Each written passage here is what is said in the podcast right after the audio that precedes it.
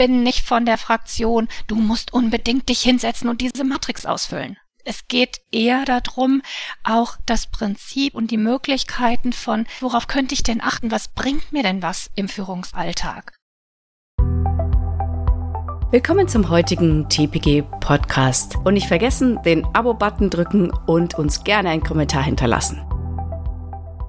Führen ohne Führungsfunktion, auch laterale Führung genannt, wird immer wichtiger. Schon allein, weil in immer mehr Jobs Eigenverantwortung gefragt ist.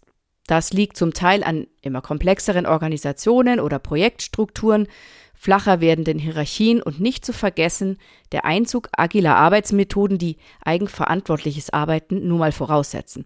Doch was brauchen Mitarbeiter ohne Führungsfunktion, um in solch komplexen Strukturen lateral führen zu können? Darüber spreche ich heute mit Sozial- und Arbeitspsychologin Angelika Colisi. Warum gute Führung auch ohne Führungsfunktion für den Erfolg von Mitarbeitern und Unternehmen so wichtig ist und vor allem aber auch natürlich, wie man richtig führt. Hallo Angelika, ich freue mich, dass du heute dabei bist. Hallo Tina, ich freue mich auf unser Gespräch.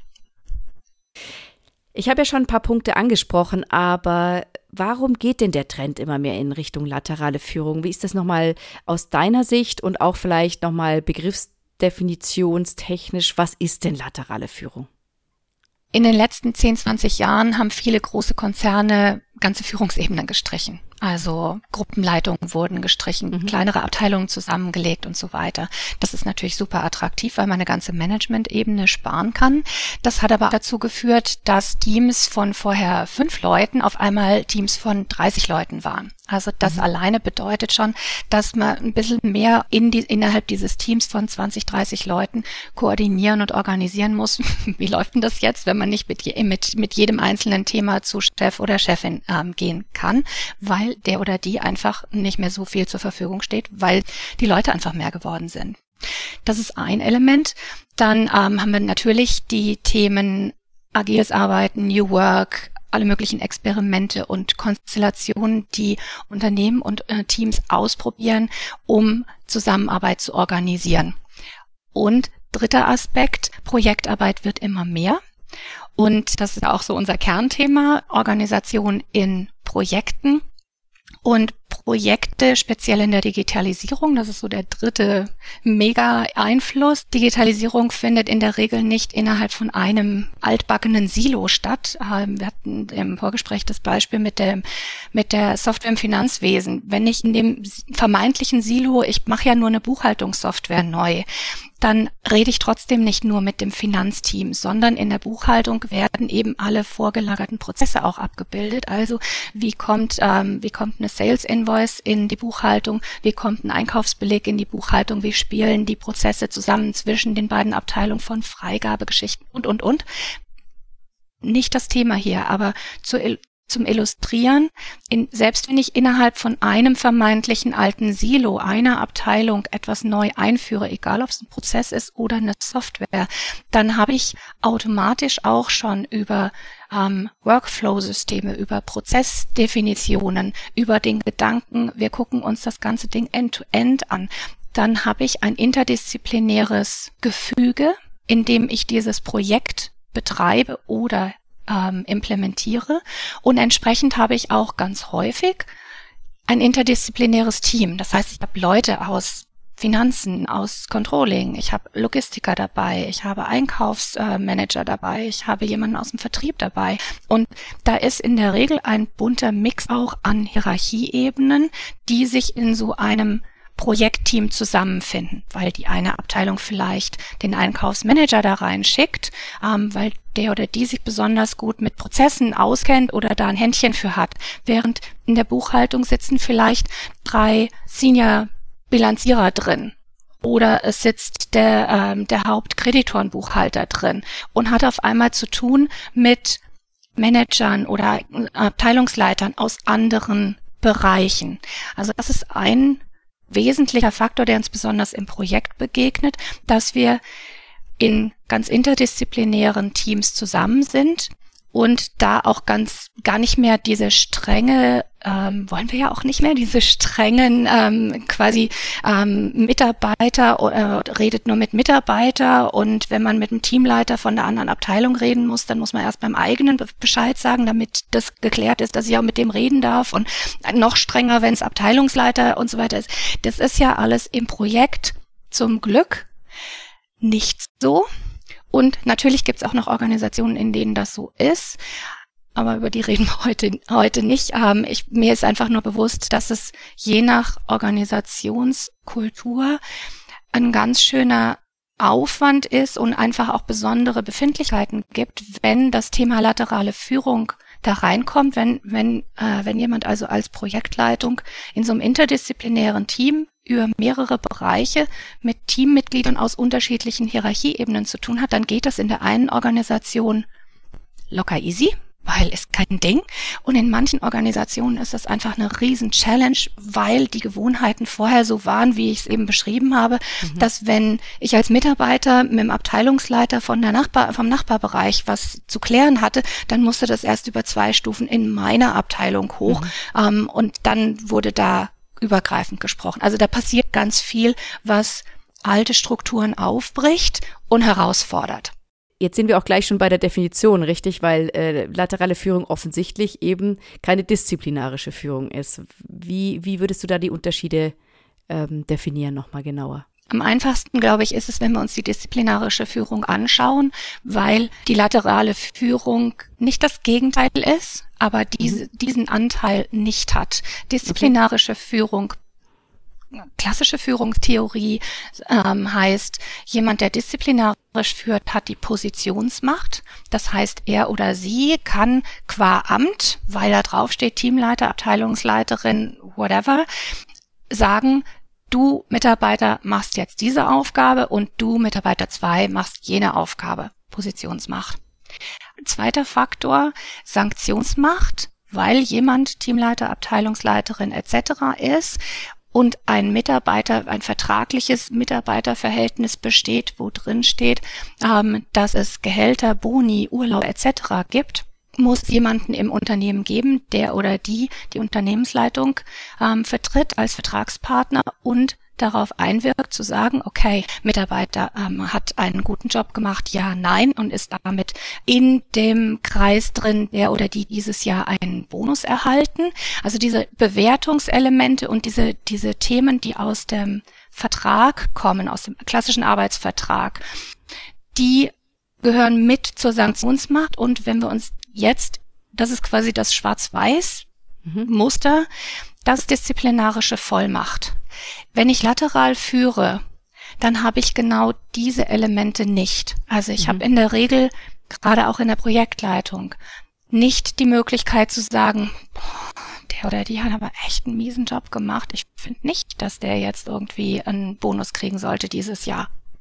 Ich werde wahrscheinlich noch nicht einmal gefragt, wie denn die Performance von dem Mitarbeiter, der Mitarbeiterin war.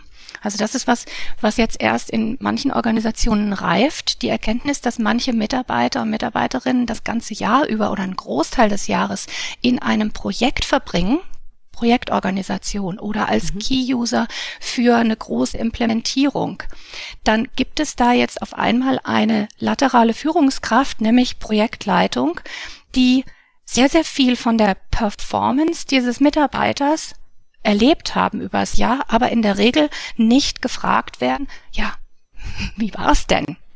Also es ist ähm, typischerweise und auf dem Papier ist laterale Führung hat nichts damit zu tun, was mit dieser Bewertung ähm, Urlaube, Boni etc. und Gehaltserhöhung zu tun hat wenn ich jetzt keine disziplinarische Vollmacht habe als laterale Führungskraft, da werden ja wahrscheinlich auf der einen oder anderen Seite auch mal ähm, Herausforderungen oder Probleme auftauchen, weil ich, weil ich keine Sanktionen oder keine, keine Mittel habe, um äh, auch in der Motivation der Mitarbeiter etwas ähm, zu pushen, zumindest in diesem Bereich, was so Boni und so weiter betrifft.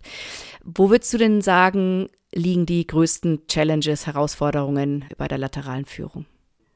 Also zum einen ist es tatsächlich, was du eben angesprochen hast, dass viele glauben, dass wenn ihnen die Sanktionsmacht fehlt, dass sie dann irgendwie keine Handhabe haben. Also das ist eine, das hat was mit der inneren Sicherheit ähm, in meiner Position als Projektleitung zu tun. Also viele, viele glauben, vermuten, dass sie viel einfacher führen könnten, dass es leichter wäre, wenn sie denn auch irgendwie Sanktionen zur Verfügung hätten. Dass das nicht so ist, kriegen wir wahrscheinlich im ähm, und wie man damit umgehen kann, kriegen wir wahrscheinlich im zweiten Teil unseres Gesprächs. Ähm, das ist eine Herausforderung, die hat ganz viel so mit diesem, wie fühle ich mich denn als als äh, als äh, Führungskraft, welches Standing habe ich vor der Gruppe, wie kriege ich hin, dass die mich akzeptieren ähm, und so Unsicherheitsthemen, die da mit verbunden sein können. Das andere sind rein praktische Auswirkungen, die man erlebt, wenn man eben nicht disziplinarische Führungskraft ist und ein Projekt leitet, dann ähm, dadurch, dass man eben in der Regel nicht in diese ganzen Themen, die auf der disziplinarischen Seite ablaufen, wie Urlaubsanträge und Gedöns eingebunden ist, kommt es schon ab und zu mal vor, dass einem die Mitarbeiter abhanden kommen und zwar von eben auf jetzt. So nach dem Motto, übrigens, ich bin dann nächste Woche weg, weil ich muss noch meinen, meinen Resturlaub nehmen. Äh, ja, interessant. Danke fürs Gespräch. Oder du, ich muss in den nächsten zwei Wochen meine ganzen Überstunden abbauen. Kann ich denn da an dem Donnerstag und Freitag, da passt es doch, oder? Äh, nee, da passt es gerade nicht, weil wenn du dich erinnerst, wir hatten gestern darüber gesprochen, dass da dieses und jenes passieren soll, ist jetzt irgendwie blöd. Und solche Momente lernt man mit der Zeit als Projektleiter, Projektleiterin, dass man da im Vorfeld schon Gespräche führt, Dinge klärt und sagt, hallo, ich weiß, wir laufen auf Dezember zu, bitte wartet nicht bis, ähm, bis zum 12. Dezember, um mir zu sagen, dass ihr übermorgen irgendwie den ganzen Resturlaub nehmen müsst oder 31.3. ist auch so ein beliebtes Datum, mhm. sondern dann fange ich eben im Oktober oder wann auch immer an zu sagen, wie ist denn der Stand? Wer hat denn noch wie viel Urlaub? Und dann kommen wir wieder in so einen ganz gefährlichen Graubereich rein, weil gerade auch für externe Projektleiter ist das, ähm, ist das manchmal damit verbunden, dass sie konfrontiert sind mit einer Organisation, die sagt, wieso musst du das wissen? Geht dich ja nichts mhm. an, sind ja interner, sind vielleicht auch ähm, geschützte Daten. Also da, da lauern eine ganze Menge politischer ähm, Challenges, die vor allem was mit Kapazität im Projekt und wer wann entscheidet, wer wann eben mal nicht da ist, zu tun hat. Mhm. Es gibt Herausforderungen, wie wir sie eben genannt haben, aber es gibt natürlich auch Vorteile oder Stärken laterale Führung. Wo siehst du denn die Hauptstärke lateraler Führung? Ich fange mal mit der kleinen an und das ist die, ähm, dass man mit diesem ganzen Urlaubsantrags, Mitarbeiter, Ranking-Gespräche und so weiter ähm, nichts zu tun hat. Ähm, viele, viele Führungskräfte fühlen sich eher dadurch belastet, ähm, auch wenn es hoffentlich welche gibt, die den Wert dieser ganzen Gespräche erkennen.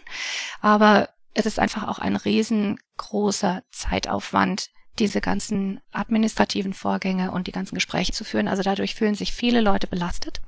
Damit hat man in der lateralen Führung nichts zu tun.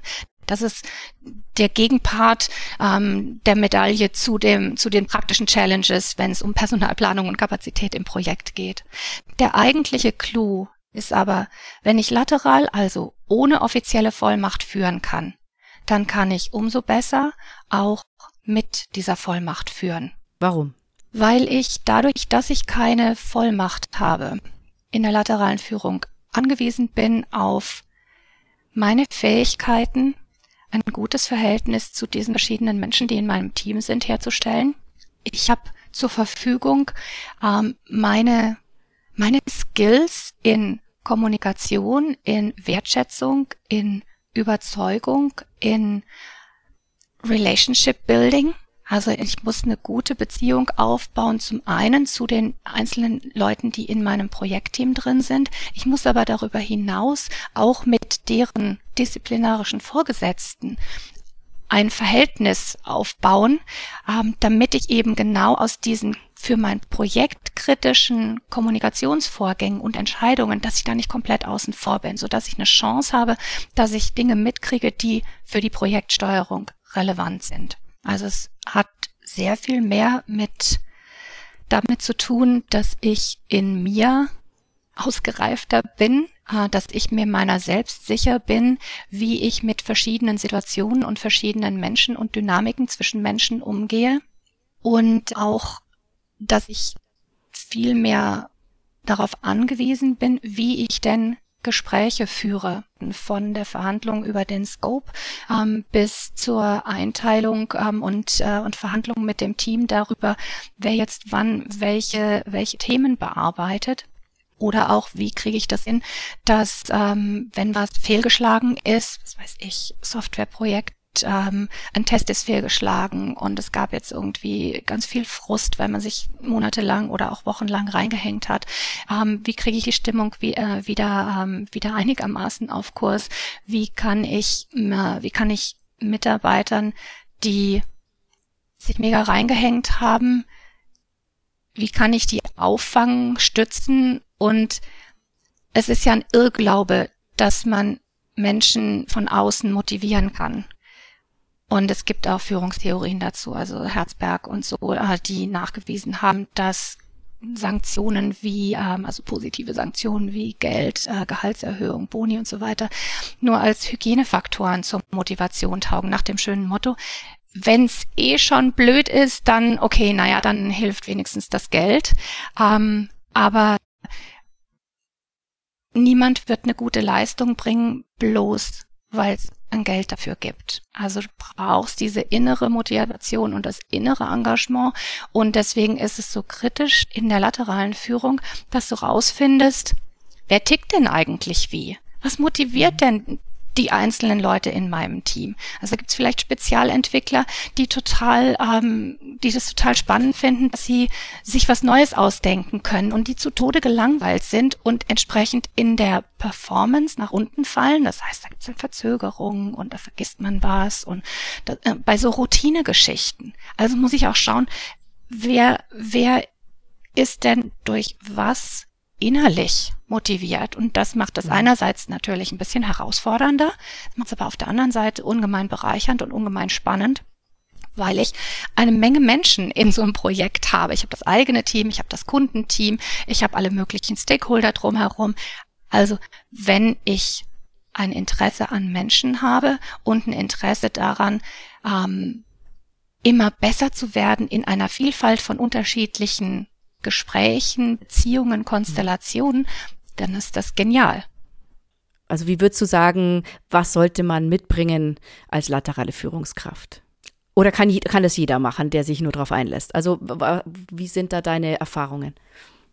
Ich glaube fest äh, daran, dass jeder Mensch in der Lage ist, das hinzubekommen. Es braucht wie bei allem äh, den guten Willen dazu und die Bereitschaft zu lernen und ähm, auch das, was sich aus einer Situation ergibt oder aus einem Gespräch ergibt, als Feedback zu nehmen und nicht darauf zu warten, dass einem das als Feedback explizit gesagt wird, sondern einfach zu schauen, okay, das ist jetzt nicht so gelaufen, wie ich mir das vorgestellt habe. Hm, was könnte ich denn, woran lag denn das? Was könnte ich denn das nächste Mal anders machen?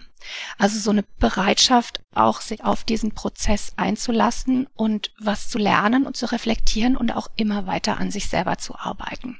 Das ist mal Punkt eins, kann man das lernen? Natürlich kann man das lernen. Ähm, du hast gefragt, was, was sollte man mitbringen? Der zweite Teil, der da mit reingehört, ist ähm, eine Flexibilität, ein Portfolio an Verhaltensweisen entwickeln, so dass ich in der Lage bin, mit unterschiedlichen Menschen unterschiedlich zu interagieren. Das klingt jetzt mhm. super gestelzt, was dahinter steckt, ist so die Erkenntnis, dass jeder Mensch anders geführt werden will und jeder von Natur aus einen bestimmten Führungsstil auch präferiert. Und nicht immer passt der Führungsstil, den ich eigentlich von Natur aus hätte, zu dem Team mhm. oder zu einzelnen Mitarbeitenden, die ich bei mir im Team habe. Das heißt, also ganz banal, jeder, der ähm, in der ersten Führungsfunktion ist, hat so diese innere Vermutung, ah ja, es will ja jeder so geführt werden wie ich, weil ich habe das ja schon x-mal erlebt, wie ich geführt werde in unterschiedlichen Konstellationen und das mag ich nicht und das mag ich nicht und ich würde so und so machen. So. Mhm. Es will aber nicht jeder so geführt werden wie ich und es ähm, bedeutet, dass ich als Führungskraft dann dieses Portfolio entwickeln muss, um zu schauen, okay, Mitarbeiter eins möchte vielleicht und kann auch quasi frei laufen. Das heißt, da brauche ich einfach nur sagen, hier, das und das ist das Ziel. Oder wir reden im Team drüber und der sagt ähm, hier, ich übernehme das und dann weiß ich, das fliegt. Und Mitarbeiter zwei ähm, ist vielleicht super motiviert und ich weiß aber, der oder die hat noch nicht so viel Erfahrung oder ist relativ neu in der Organisation. Das heißt also, wenn es ums Netzwerk bilden geht oder Kontakte, wen muss man da noch mit einbinden? Brauche ich vielleicht jemanden, der, der oder die äh, zur Seite steht oder ich muss da selber mit dran und ich muss einfach ein bisschen näher dranbleiben. Und diese, diese Bereitschaft und auch die Erkenntnis, dass ich da ähm, ein Portfolio für mich an Verhalten entwickeln muss als Führungskraft, das brauche ich auch noch und dann eben die das Bewusstsein dafür und eine, und eine gewisse geschärfte Beobachtungsgabe, auch das ist eine Frage von Lernen und Üben und Praxis, dass dieses Einschätzen und Analysieren und Beobachten, dass das immer mitläuft und da, dass man sich darauf einlässt. Das braucht es auch noch und eben die Bereitschaft wieder, und das passt aber zu Teil eins, ähm, sich dann auch unterschiedlich zu verhalten. Und wenn es halt gar nicht anders geht, weil man merkt, es funkt nicht, dann findet man vielleicht jemanden im eigenen Team, der oder die da genau der richtige Ansprechpartner dann für diesen Mitarbeiter ist, wo man merkt, also pff, ich check, ich krieg das irgendwie nicht hin, dann muss man kreativ werden. Mhm. mhm. Also ein Vermittler sozusagen sich zu suchen. Nicht, nicht mal so, so sehr ein Vermittler als ähm, wenn du merkst, dass jemand ähm, einfach viel, viel, viel ähm, Sparring braucht. Also immer wieder ein Gespräch oder ähm, jemanden, der sich schon besser auskennt. Dann hast du, dann schaust du in deinem Team, mhm. wen kann ich denn demjenigen an die Seite stellen? Und das hat nicht viel mit Vermitteln in dem Sinne zu tun, als vielmehr zu gucken auch, welchen Teil muss ich denn selber erfüllen als Führungskraft und wie kann ich die vorhandenen die Mitgliederressourcen, die mir zur Verfügung stehen. Wie kann ich denn die geschickt ein, einsetzen? Mhm. Ja, verstanden. Ja. Jetzt hast du viel darüber gesprochen, wie man es richtig machen kann. Was sind denn aus deiner Erfahrung nach so Schwierigkeiten, die dabei aufkommen können. Also angenommen, ich, ich versuche an meinem Portfolio zu arbeiten. Ich habe jetzt schon gelernt, mit dem muss ich so umgehen, mit dem anderen eher so. Ähm, ich kann es immer besser abrufen, aber wo sind denn immer noch gerne so Stolperfallen, auf die du hinweisen möchtest? Die typischen zwei sind frische Führungskraft oder frisch im neuen Projektteam heißt ja automatisch ähm, wieder frische Führungskraft. Variante eins: jemand möchte zu forsch daran gehen, nach dem Motto, ich mache gleich alles klar, dass ich jetzt hier der Chef, die Chefin bin und, ähm, und dass ich das Standing habe und dass ich das hinkriege. Na, na, na, na, na. So. Und das kann je nach Person und je nach Erfahrung zu demjenigen passen. Es kann aber auch sehr mhm. bemüht und ein bisschen krampfig werden. Und dann kommt es mhm. eher, also dann, dann schießt man sich da eher selber mit ins Knie, ähm, weil die Leute das merken und dann genau diese etwas zu forsche Art als zu bemüht äh, rüberkommt oder sich die Leute quasi hinterher anschauen und sagen, okay, mal schauen, was das so gibt. Ähm, das ist die eine Variante. Die andere Variante ist das Gegenteil dazu. Zu sanft, zu zurückhaltend, sich Dinge nicht trauen und, und dann so mehrere Anläufe brauchen. Vielleicht auch am Anfang, wo es in einer Situation notwendig wäre, ein paar Dinge klar zu machen und sich ein Standing zu verschaffen, da dem nicht ganz gerecht zu werden und dann erst über Wochen einen Kampf haben mit sich selber, wie kriege ich denn das jetzt wieder eingefangen, diese Dynamik, die sich da entfaltet hat. Ich hatte das neulich, wo war denn das? Ähm, war so eine QA-Session und da hat eine Projektleiterin davon gesprochen, dass sich ihr Team ohne sie trifft. Und ähm, ich habe erst, die, ich hab erst gar nicht verstanden, wo das Problem liegt, weil sie ist die Projektleiterin. Dann geh hin und sag hier, ladet mich da bitte dazu ein. Das war aber ein riesen Challenge für sie, weil sie aus dieser Perspektive kam, hm, wie mache ich denn das jetzt, dass ich da, dass ich da mit dazu komme? Und da braucht's wieder dieses innere Austarieren von meinem Selbstverständnis in dieser Führungsrolle. Und ich glaube, das ist auch was, was viele Projektmanager und Projektleiter, ähm, Projektleiterinnen noch gar nicht wirklich verinnerlicht haben. Wir reden immer über laterale Führung und ganz wichtig. Aber ganz viele Projektleiter und Projektleiterinnen, mit denen ich rede, verstehen sich überhaupt nicht als Führungskraft. Und das ist ein Fehler. Wobei ja im Begriff Projektleiter schon ein Führen in irgendeiner Form drinsteckt, ja. Also, und trotzdem sehen sie sich nicht so. Wahrscheinlich, also ist meine Vermutung, ähm, weil nie offiziell dieses Ding, was wir vorhin auseinanderklamüsert haben mit der disziplinarischen Vollmacht und dem lateralen Führen, ähm, so etabliert wurde. Und weil auch ganz viele Organisationen nicht eindeutig sind, da tut sich im Moment sehr viel. Ähm, aber es gibt viele Organisationen, in denen das nicht so ganz eindeutig ist, welche Befugnisse hat denn jetzt ähm, der Projektleiter, die Projektleiterin. Also da lastet auch wieder ganz viel Anfangsverantwortung auf den Projektleitenden, die, wenn sie eine neue Rolle, ähm, ein neues Projekt übernehmen, Dinge zu klären in der Organisation. Wäre einfacher, wenn das organisatorisch oder prozessual oder wie auch immer dann äh, schon ein bisschen gefestigter wäre. Oder siehst du da dann eher das Problem auch, dass Projekte ja auch so unterschiedlich aufgebaut sind und unterschiedliche situative Verhaltensweisen auch auf den, an den Tag rufen und, und Anforderungen stellen an die Projektmitarbeiter und Projektleiter, dass man da gar nicht so viel vorlegen kann, so viel Vorgaben machen kann? Super spannende Frage, weil ich habe ich hab mich gerade ertappt dabei, dass ich, dass ich denke, ganz ehrlich, Führung hat doch nichts damit zu tun, dass die Organisation Dinge festlegen muss.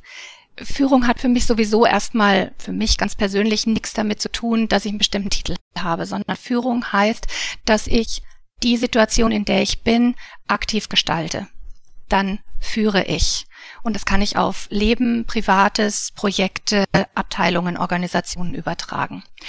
Natürlich hilft es, wenn eine Organisation Dinge klärt und festlegt, wie PM-Handbücher, Verantwortungsrichtlinien und ähnliches. Mhm.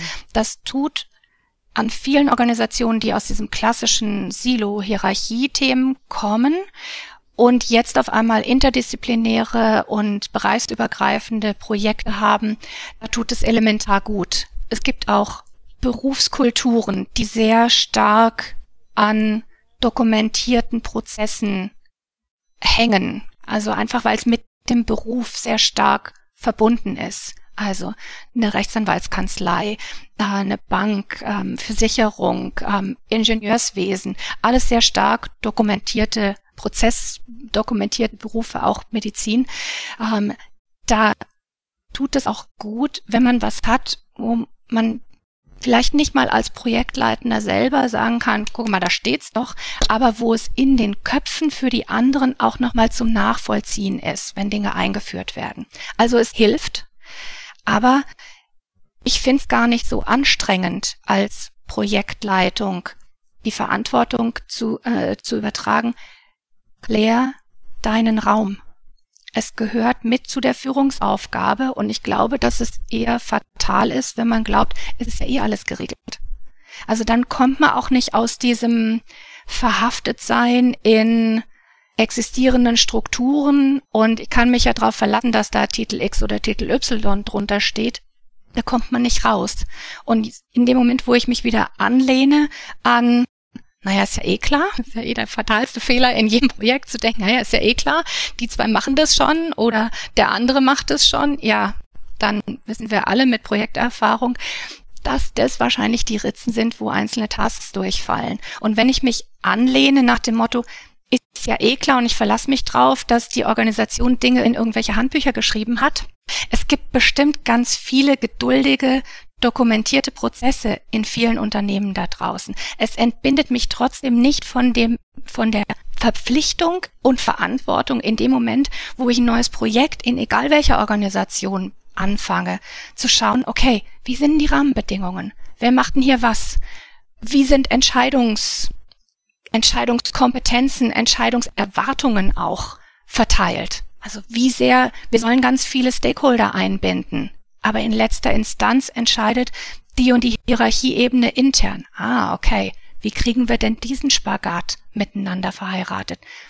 Kann ich da Dinge vorher klären, so rote Linien definieren, bevor ich mit den Stakeholdern rede? Oder schaue ich erstmal, was ich da aus der Gemengelage mitnehme und gehe das Risiko ein, dass ich die dann alle enttäusche, die Erwartungen. Wie kriege ich denn den Spagat? Also ich habe ganz viele, ganz viele Erwartungen, die um mich rum existieren und mal so ganz am Schluss auch meine eigenen und das bitte nicht vergessen, dass die Führungskraft Projektleiter, Projektleiterin auch eine eigene Idee dazu hat, wie denn dieses Projekt, diese, diese, dieses Team und das Gebilde aus Team plus Kundenteam plus Gesamtorganisation, wie das vorwärts, äh, wie das gebildet wird und, äh, und wohin sich das bewegen soll. Gibt es denn irgendwelche Methoden oder Techniken, die du einem, ja, vielleicht noch nicht so ähm, erfahrenen Projektleiter oder jemand, der Erfahrung hat, aber sich noch da hier verbessern möchte in diesem Verhaltensportfolio, in dieser ganzen, in diesem ganzen Handling, die du gerne benutzt, die du erfolgreich benutzt, die du im, als Coach auch äh, den Leuten mit an die Hand gibst? Wie ist denn da so deine Empfehlung? Ich schmunzel, ähm, weil wir ja genau im, auch über das Thema Methoden ähm, gesprochen haben. Und äh, ich finde kaum was schlimmer als noch eine Methode und noch eine Methode und noch eine Methode ähm, reinzubringen, weil ich glaube, dass wir ganz viele fleißige Menschen da draußen haben, die dann auch äh, versuchen, mit Hilfe einer bestimmten Methode zwischenmenschliche Probleme zu lösen. Und die Methoden helfen uns in der Regel, diese zwischenmenschlichen Themen zu strukturieren oder auch zu analysieren und Dinge in verschiedene Blickwinkel zu packen. Dafür sind sie hilfreich, aber sie sind eben auch nicht der Weisheit letzter Schluss, denn sie können nur ein Baustein dabei sein. Deswegen ähm, hast du natürlich recht, dass ich zurückhaltend bin mit ähm, Wenden, mit mit irgendeiner bestimmten Methode, die da alle Probleme löst. Oder wenn du die fünf Sachen machst, dann bist du gute Führungskraft. So einfach ist es nicht. Was es einerseits vielleicht für den einen oder anderen frustrierend macht, für den anderen macht sie es aber auch spannend, weil ähm, mit jedem neuen Baustein habe ich die Möglichkeit, diese Gruppe Menschen, mit der ich es jetzt in dieser Konstellation zu tun habe, äh, nochmal noch mal etwas intensiver kennenzulernen und für mich selber so ein bisschen zu strecken, Stichwort Portfolio. Um deine Frage aber trotzdem zu beantworten, weil ich glaube schon, dass es, dass es hilfreich ist und dass es auch ein paar Dinge gibt, die jemand, ähm, der oder die frisch in der Führungsrolle ist, ganz gut tun. Die zum einen, ich fange damit an, bei diesem alten Satz, der an irgendeinem Tempel, ich glaube in Delphi dran stand, kenne dich selbst. Also das spielt in diese Themen rein, die wir vorhin hatten mit, wie verstehe ich mich selber in meiner Führungsrolle? Was macht mich unsicher?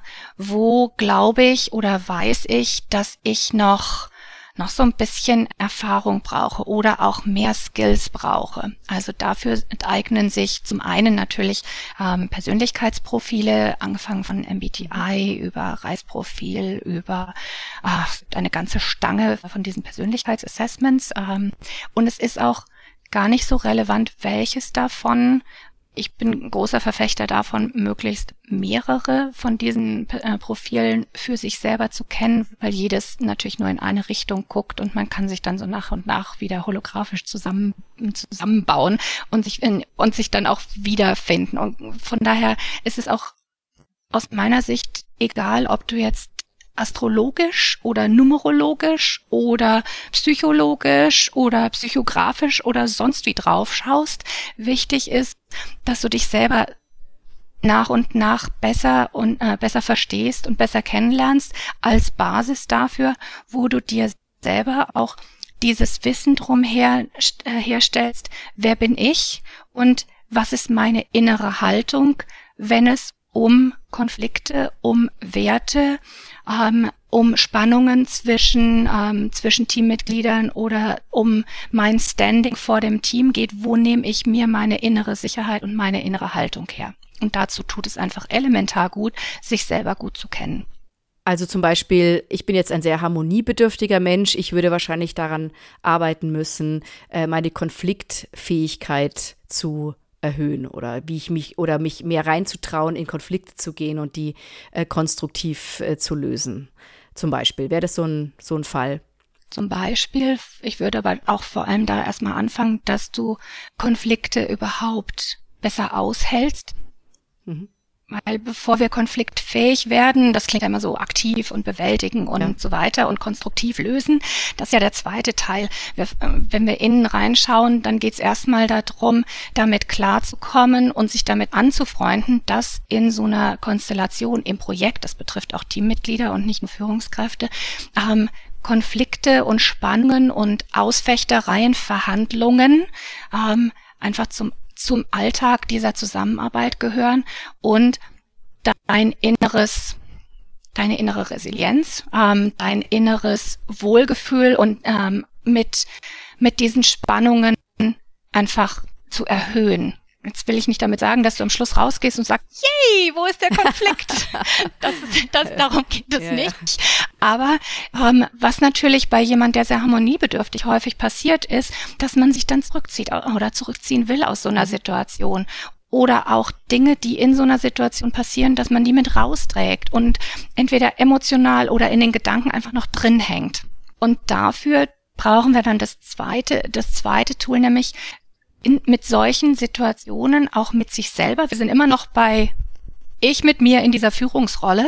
Ähm, wie wie gehe ich da nicht klar damit, wenn Dinge anders gelaufen sind, als ich gedacht habe, wenn sie mich aufwühlen, ähm, wenn ich meine Ziele nicht erreicht habe. Und ich rede jetzt nicht das Gesamtziel und meine Beförderung, sondern ich rede von, ich wollte den und den Mitarbeiter, die und die ähm, Führungskraft dazu bringen, dass die mir eine Info geben oder dass die akzeptieren, dass das jetzt die Priorität ist oder oder also so ganz mhm. banale Kleinigkeiten aus dem Führungsalltag im Projekt, wo ich ein Einzelgespräch habe mit dem Ziel, dass jemand meine Wahrnehmung versteht, dass jemand ähm, den, die nächste Aufgabe übernimmt oder akzeptiert, warum jetzt der, die gewünschte Priorität eine andere ist als, ähm, als die, die er oder sie sich gewünscht hat. Also das sind diese kleinen Momente.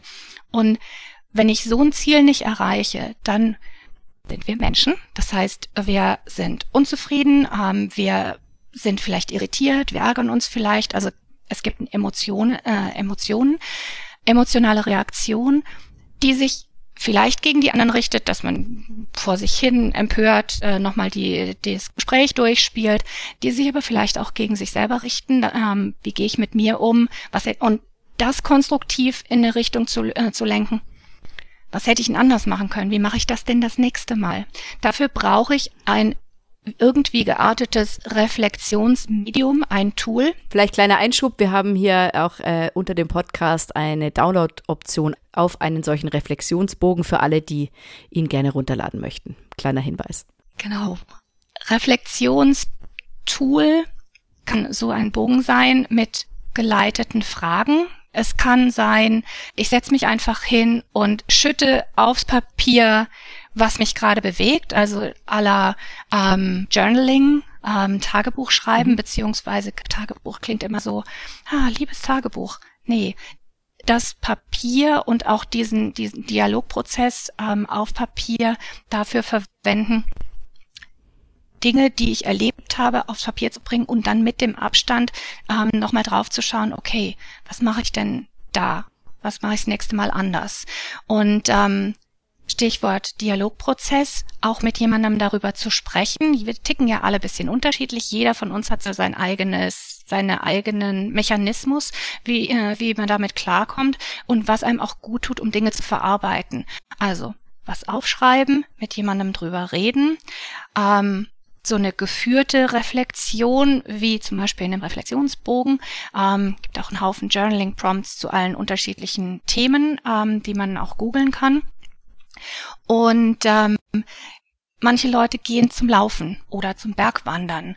Manche ähm, vertiefen sich in ein Kreativprojekt für eine Stunde und kommen quasi für sich geklärt wieder raus, weil der Kopf, also die aktiven Gedanken gerade mit was anderem beschäftigt waren und das Unterbewusstsein weiterarbeitet. Also zweite Element, zweite Methode quasi, ähm, die, die du brauchst als Führungskraft, ist ein irgendwie gearteter Mechanismus zum Reflektieren. Und das dritte, was man mitgeben kann, gerade für frische Führungskräfte, ist eine aus meiner Sicht sehr einfache Matrix aus dem situativen Führen, also situatives äh, Führungsmodell, ähm, sagt, je nach Situation, je nach Reifegrad des Mitarbeiters, ähm, muss ich denjenigen, diejenige anders führen. Kann man super komplex machen und ich will dem auch, auch ähm, man kann da auch tagelang drüber sprechen. Ich mache jetzt die kurze Variante. Ähm, dem zugrunde liegt eine Vierfelder-Matrix, wo ich jeden einzelnen Mitarbeiter nach Kompetenz und Motivation ein, ähm, einteile. Also meine Beobachtung, okay, ist sehr erfahren, ähm, hohe Skills, also Kompetenz hoch und Motivation, hm, schaut mir nicht danach aus. Zumindest ist es für mich nicht sichtbar, ob und wie derjenige in diesem Projekt motiviert ist, das zu machen. Ich habe eher den Eindruck, er, ähm, der versteckt sich immer und ähm, kommt mir mit Ausflüchten, dass er operativ auf dem Schreibtisch so viel zu tun hat. Kann sein, dass das so ist. Dem muss ich nachgehen, aber scheint mir eben Motivation hier eher wenig. Jemand anders, also es geht darum zu gucken auf den Skalen Kompetenz und Motivation, wo, wo verorte ich da einen einzelnen Mitarbeiter? Denn der nächste ist vielleicht super motiviert, hat aber noch nicht so viel Erfahrung. Und je nachdem, wo in der Vierfelder-Matrix dann ein Mitarbeiter zu finden ist, muss ich wieder Stichwort Führungsportfolio anders führen. Also wenn jemand wenig Motivation hat, aber sich nicht beteiligt, dann ähm, kriegen wir diese Spezialkompetenz oder diese tolle tolle Leistungspower kriegen wir nicht ins Projekt rein, wenn es mir nicht gelingt, rauszukitzeln, woran liegt das denn? Und was können wir denn tun? Was kann ich eventuell tun? damit dieser Mensch ähm, ein bisschen mehr mit mehr Elan an die Projektaufgaben drangeht. Dann nützt mir es nichts, wenn ich versuche irgendwie ähm, da noch, noch ein extra, ich gebe dem mehr Verantwortung oder sonst irgendwas. Weil wenn die Motivation für mich nicht beobachtbar da ist, muss ich erst mal rausfinden, was liegt denn dahinter? Und da können ganz banale Sachen dahinter liegen, wie es liegt tatsächlich zu viel auf dem Schreibtisch in der eigentlichen Abteilung und er oder sie ist nur ähm, per Teilzeit abgestellt in das Projekt für, ich weiß nicht, 10 Prozent, 20 Prozent, das haben wir ja ganz gerne mal. Dann wäre es vielleicht ganz schlau, wenn wir mal klären, sowohl ähm, mit dem Mitarbeiter selber als auch mit dessen Führungskraft, welche Priorität hat denn hier was und was kann man wohin verschaufeln, damit wirklich mehr auch Möglichkeit dafür da ist, dass jemand mit Schwung an so eine Projektaufgabe dran geht. Also das sind so äh, Dinge, die man rausfinden kann, wenn man nach der Analyse mal den einzelnen Themen nachgeht, warum vielleicht jemand ähm, nicht beobachtbar mit viel Elan dabei ist. Also Stichwort Motivation. Ich komme jetzt gerade nochmal auf die Matrix zurück. Denn wenn ich dann mein Team mal angeschaut habe, wer ist denn mit hoher Kompetenz und hoher Motivation dabei? Wer ist denn beim einen oder anderen niedrig? Dann habe ich zumindest mal schon für die einzelnen Mitarbeitenden eine ziemlich coole Visualisierung, die für mich auch schon mal die ein oder andere Führungsaufgabe mit rein diktieren. So wie wir es gerade gesagt haben, weil wenn jemand da hochkompetent ist und aber sich nicht einbringt, dann tut mir das nicht gut im Projekt, weil es eigentlich anders gedacht war. Und der zweite Benefit von dieser, von, von so einer ausgefüllten Matrix, die ist übrigens auch in dem Reflexionsbogen mit drin. Der zweite Benefit ist, wenn ich mein ganzes Team da eingetragen habe, dann macht es auch Sinn, nochmal auf das gesamte Team zu schauen. Gibt es Schwerpunkte in einem dieser vier Felder? Was ist denn auch wichtig in meinem Projekt? Ist wichtig, dass wir alle super kompetent haben? Oder halten wir das aus für das Projekt, dass auch Leute mit wenig Erfahrung dabei sind. Weil wenn wir eine neue Technologie beim neuen Kunden mit einem kritischen Projekt und das Überleben der Company hängt davon ab haben, ist das eine andere Hausnummer, als wenn wir die 17. SAP-Implementierung machen und fünf von sieben da schon super erfahren sind. Also das meine ich mit verträgt denn mein Projekt in dieser spezifischen Konstellation auch, was ich da gesehen habe, wie meine Wahrnehmung ist, wo das Projektteam da auf meiner, auf meiner Vierfelder-Matrix ist. Und dann gehe ich dran zu überprüfen, stimmt denn diese Beobachtung auch? Also dann kommen diese ganzen Themen wie, ich gehe dem nach und schau mal, woran liegt es denn? Was kann ich denn aus dem Einzelnen rauskitzeln? etc. Es klingt jetzt zeitlich sehr intensiv. Natürlich widmen wir gerade explizit diesem Thema den Podcast. Deswegen klingt es jetzt so, als ob man nichts anderes tun würde, als zu beobachten, Matrixen auszufüllen etc. Wie würdest du denn jetzt ähm, sehen, im, äh, nebst diesen ganzen anderen vielen Aufgaben, die man als Projektleiter dann eben noch zu tun hat, wie viel Zeit denkst du denn braucht man, um diese diesen Teil, der sozusagen, wie führe ich gut, wie führe ich mein Team, wie führe ich mich selbst, was hast du denn da für eine Hausnummer, äh, die du uns rüberwerfen kannst? Das Witzige ist ja, dass das nicht so was ist wie, okay, jetzt ist meine Stunde, wo ich führe, sondern ich bin als Führungskraft die ganze Zeit in dieser Rolle Führungskraft und entsprechend läuft auch unterbewusst in der Regel und, und mein also meine Arbeit dient ja unter anderem dazu, diese Dinge mehr ins Bewusstsein zu heben, damit man auch bewusster in unterschiedlichen Situationen anders reagieren kann oder anders agieren kann, als vielleicht gestern, wo es nicht so gut gelaufen ist. Also viel von der Arbeit, die ich mache, dient dazu, dass, dass das, okay, ich mache das jetzt so und so, dass das ins Gewahrsein kommt, also ins Bewusstsein kommt. Und ich bin, also als Projektleitung bin ich den ganzen Tag in der Führungsrolle. Ähm, und natürlich steht das nicht in jedem einzelnen Gespräch oder Begegnung im Vordergrund, sondern es läuft im Unterbewusstsein immer mit. Und das ist nicht viel anders als bei jedem anderen, der in einem Projekt mitarbeitet. Denn wir machen das als Menschen ohnehin, dass wir mitkriegen, da war jetzt die Stimmung komisch. Er hat mich aber komisch angeschaut. Wieso hat sie denn da nichts gesagt dazu? War das jetzt zickig? Wieso war denn der so ärgerlich? Der hat das Gesicht verzogen. Komisch. Also irgendwie, irgendwas war da. Also ich will damit sagen, es ist jetzt nicht, dass man zusätzlich noch unglaublich viel Zeit dazu packen muss, um den Effekt zu haben. Was es aber braucht, ist ein Bewusstsein dafür, dass diese, dass diese Teamdynamik, auch die die Dynamik zwischen mir und einzelnen Menschen, auch die Dynamik innerhalb mir, äh, mir selbst als Führungskraft, wenn ich zwischen Werten wie Loslassen und Kontrolle, Vertrauen und Delegieren hin und her gerissen bin, ähm, dass ich dem einen gewissen Raum geben muss, und zwar einen Bewusstseinsraum. Das hört sich jetzt voll abgespaced an, merke ich gerade. Ähm, also es braucht aus meiner Sicht die bewusste Entscheidung dieser Beobachtung überhaupt eigene Aufmerksamkeit zu widmen und damit auch was zu machen. Das lässt sich nicht in Stunden, Minuten oder das ist meine Führungsstunde abends von 17 bis 18 Uhr ähm, einteilen. Bei manchen Dingen im Kalender ist es völlig klar, dass die, dass ich da mich jetzt darauf bewusst vorbereite, wie ich weiß schon, da hat's Knatsch gegeben oder das ist jetzt irgendwie challenging, ähm, das, da bin ich aus meiner Komfortzone oder es ist ein Konfliktgespräch oder drei Leute im Team reden mit zwei anderen Leuten im Team nicht. Also da weiß ich, dass ich jetzt hier mich darauf vorbereiten kann und muss. Und bei anderen Dingen ist es, läuft es so über den Tag hin, laufen Dinge. An der Oberfläche im Bewusstsein sind wir mit Projektthemen fachlicher und inhaltlicher Natur unterwegs und, ähm, und bewegen uns um die. Und Beziehungsaufbau, Beziehungsarbeit läuft immer mit.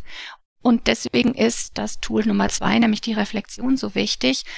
Ich empfehle eine gewisse Reflexionspraxis. Die kann auf dem Heimweg zur U-Bahn sein. Die kann beim Tagesabschluss, wenn ich mir aufschreibe, was, was steht denn morgen an sein. Die kann morgens als erstes sein. Also wie das, wie jeder und jede das für sich machen, ist sehr, sehr individuell. Was es aber was aber hilft, ist, sich immer mal wieder rauszuziehen und nochmal drauf zu schauen, okay, ich habe da so ein Störgefühl. Was war denn da jetzt? Weil ganz häufig im Projekt laufen wir ja ein bisschen wie die Kugel geschossen durch, durch den Meeting-Alltag, rennen von einem, also früher ist man noch gerannt, heute ähm, hopsen wir von einem Online-Call zum nächsten. Ganz selten ist dazwischen genügend Pause, dass man mal äh, noch was äh, innerlich prozessieren kann oder auch die nächsten Themen, die anstehen, für die nächsten Schritte zu Papier bringen kann. Deswegen verbringen ganz, ganz viele Projektleiter und Projektleiterinnen dann abends oder gegen Abend damit nochmal so ein bisschen zu konsolidieren ähm, und so weiter. Und das ist dann auch die, der Moment, wo ansteht und wo ich empfehle, nochmal so auf einen separaten Blog, auf ähm, ein Notizbuch oder auf Post-it ähm, nochmal aufzuschreiben, okay, was war denn da los? Da, da möchte ich nochmal drüber nachdenken. Und wir haben nicht immer Zeit, das sofort zu machen. Das verlangt auch kein Mensch. Ja, also wenn ich jetzt aus dieser Episode rausgehe mit diesem Impuls, okay, ja, klingt, klingt gut, ich möchte jetzt irgendwie loslegen, hast du ein paar Standardschritte, die du zum Loslegen empfehlen kannst. Also äh, Rückblick noch auf deine äh, Matrix, die kann man ja auch vielleicht nicht gleich am ersten Tag mit dem Team machen. Man muss ja erstmal die Leute ein bisschen beobachten oder ein bisschen erlebt haben im Projekt. Hast du da nochmal Tipp, wie ich jetzt, wenn ich es so ein bisschen in Schritte aufteile, was da sich anbietet? Also ich würde tatsächlich damit anfangen. Ähm, in dem Reflexionsbogen haben wir, haben wir auch drin Führungsaufgaben wo stehst du denn heute? Also, was kann ich schon gut? Wo weiß ich oder wo glaube ich, dass ich noch so ein bisschen drauflegen muss, entweder was lernen oder was üben oder vielleicht auch noch ähm, äh, mehr, mehr jemanden an die Seite holen, der oder die mir Feedback dazu gibt. Also wieder Start vor der neuen Führungsaufgabe, Start bei sich selber. Okay, viele Hoffnungen, viele Ziele, viele Erwartungen. Ähm, mit dieser neuen Aufgabe und okay, was glaube ich denn, wo die Challenges sind, weil ganz häufig sind wir mit so einem neuen Projekt erstmal in diesen ganzen komplexen Dingen von wer, wie, wann, wo, was, wie kriegen wir das hin innerhalb des Zeitplans und wen brauchen wir alles dazu. Also diese ganzen reinen fachlich-inhaltlichen Projektthemen. Und neue Führungskraft bedeutet auch, okay, wo stehe ich denn selber an der Stelle? Es gehört aus meiner Sicht zum Start in ein neues Projekt und ähm, als Führungskraft in ein neues, mit einem neuen Projektteam auch dazu, dieses Team kennenzulernen. Das heißt, ich fange in dem Moment, wo ich diese Gespräche habe, auch schon an, mir so ein bisschen meine, meine Meinung zu bilden, meine Einschätzung zu bilden. Und je nachdem, wie jemand gestrickt ist, tut es dann gut, mal schon zwei, drei Notizen dazu zu machen, so erster Eindruck oder aber einfach zu sagen, okay, ich lasse das jetzt mal auf mich wirken und wir laufen jetzt mal drei, vier Wochen oder zwei Sprints oder was auch immer. Und dann gibt's einen Moment, da setze ich mich mal hin und mache das. Ich bin nicht von der Fraktion, du musst unbedingt dich hinsetzen und diese Matrix ausfüllen es geht eher darum, auch das Prinzip und die Möglichkeiten von, worauf könnte ich denn achten, was bringt mir denn was im Führungsalltag? Und dafür eignet sich dann so eine Matrix, um einfach so diese Skalen Kompetenz und Motivation auseinanderzuhalten, weil ganz häufig findet ja auch in so einem ersten Interview, Vorstellungsrunde, Einzelgespräch, geht's ja ganz viel um diesen Kompetenzstrang. Ne? Also Senior-Entwickler, seit zehn Jahren da, schon 800 solche Einführungen gemacht. Ähm, die ähm, Super-Koryphäe in diesem oder jenem oder Modul-Owner, whatever. Also sehr beeindruckende Skills. Damit weiß ich aber, wenn ich auch im Gespräch nichts um das Menschliche dazu packe, also um das menschliche Interesse von, wer bist denn du? Und cool, wie kommt's denn, dass du dich genau darauf spezialisiert hast? Oder wenn ich nicht weiß, was diese super Spezialspezialisierung ist, dann auch mal nachfrage, ähm, was, die, was die Besonderheit daran ist. Also so ein ganz normales menschliches Gespräch. Ich möchte einfach ein bisschen mehr über dich wissen und du wahrscheinlich auch über mich. Also das meine ich mit, es geht gar nicht darum, diese Matrix auszufüllen. Die ist hilfreich, wenn man sich einmal mit der beschäftigt hat, die mhm. so im Hinterkopf zu haben und zu gucken, hilft mir das was? Ja, nein. Und wenn sie mir was hilft, dann schau mhm. zu, dass du beim nächsten Kennenlernen mit dem nächsten Team da mal so ein bisschen rausfindest, wie tickt denn dieser Mensch, der dir da gegenüber sitzt. Wenn du jetzt vielleicht nochmal die wichtigsten famous last words äh, an unsere Hörer richten möchtest, was soll sie auf jeden Fall aus diesem Podcast mitnehmen? Vielleicht ganz kurz in zwei Sätzen. Also ich denke, das Wichtigste ist, als Führungskraft sich selbst zu kennen und mit sich selbst gut befreundet zu sein und ein bewusstes Augenmerk darauf zu legen, was zwischen den Menschen, mit denen ich es zu tun habe und zwischen diesen Menschen und mir, was da stattfindet. Also das, was so Dynamik zwischen Menschen ist, all das, worüber wir jetzt gesprochen haben, dem bewusst Aufmerksamkeit zu widmen und sich auch bewusst zu machen, dass ein Teil der Energie, die ich als Führungskraft den ganzen Tag über verwende, darauf geht. Also, das ist ein Grund, weshalb Führungskräfte abends platt sind, weil eben quasi die Aufmerksamkeit einerseits auf der Oberfläche auf dem gesagten, gesprochenen, inhaltlichen, fachlichen ist, weil es aber so viel unten drunter gibt, dieser berühmte Eisberg, dem auch bewusst Raum zu geben und auch mhm. da aktiv mit umzugehen. Ja, sehr schön. Vielen, vielen Dank ähm, für die guten Erklärungen, für, für das äh, Verständnis, das wir jetzt gewinnen konnten, auf was es ankommt bei der lateralen Führung. Vielen Dank für deine Zeit und ich hoffe, dass wir uns zu einem weiteren Podcast mal wieder hören. Sehr, sehr gerne. Vielen Dank, Tina. Tschüss. Tschüss. Weitere Informationen zu Projektportfolio und Ressourcenmanagement finden Sie auf unserem YouTube-Kanal und dem TPG-Blog unter www.tpg-blog.de.